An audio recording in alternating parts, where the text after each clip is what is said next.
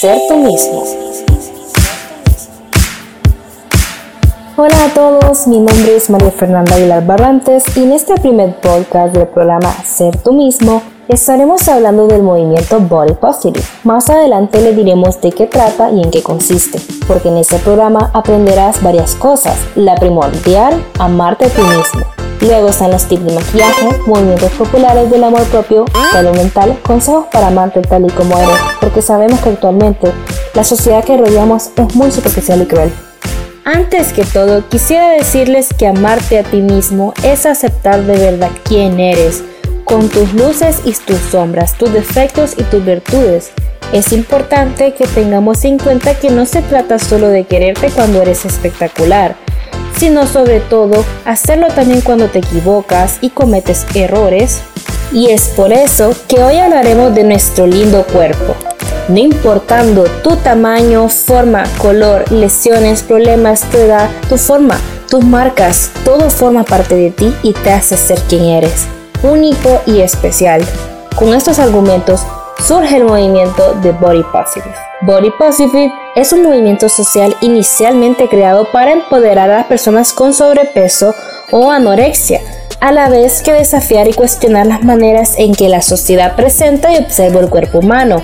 El movimiento defiende la aceptación de todos los tipos de cuerpo independientemente de su grado de discapacidad, tamaño, género, raza o aspecto como antes mencioné.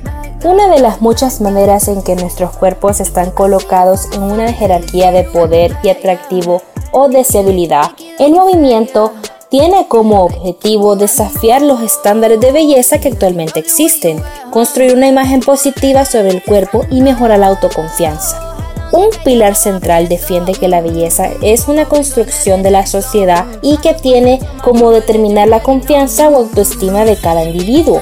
Las personas son incentivadas a amarse a sí mismas independientemente de sus atributos físicos. Así que tú amiga o amigo que me estás escuchando, no te sientas mal ni avergonzada de tu cuerpo. Todos somos diferentes y únicos y todo lo físico es superficial y un día termina. Lo importante es cómo está tu alma y lo que cultives adentro como ser humano. Ser mejor cada día es importante. Pero a raíz de esto, otra cosa que quiero tocar acerca de este tema es que muchas personas tienden a juzgar el movimiento como normalizar la obesidad o ese tipo de enfermedades como la anorexia, la bulimia, pero realmente no es así. Sí sabemos que la obesidad es una enfermedad también como otras, como el cáncer, entre otras cosas, que las personas no deciden tenerlas. El sobrepeso no se origina solamente a base de una mala alimentación o de falta de ejercicio. Es un problema genético, muchas veces fisiológico, ya que sabías que hasta cuando estás muy estresado tu nivel de cortisol aumenta a un nivel increíble, creando que tengas desbalances en tu cuerpo y fácilmente subas de peso.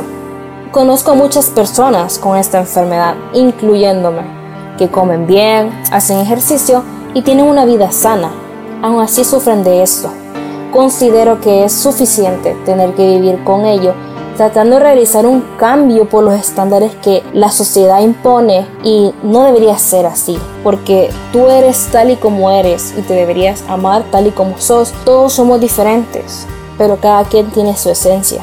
Y esas personas que realizan comentarios imprudentes relacionados al tema, no les deberías de tomar en cuenta, ya que nadie debería de hablar del cuerpo de nadie, ni del propio, al menos que sea algo positivo, ya que tu cuerpo es un regalo, un obsequio. Imagínate, te permite comer, caminar, beber, degustar, oír, ver, entre otras muchas cosas.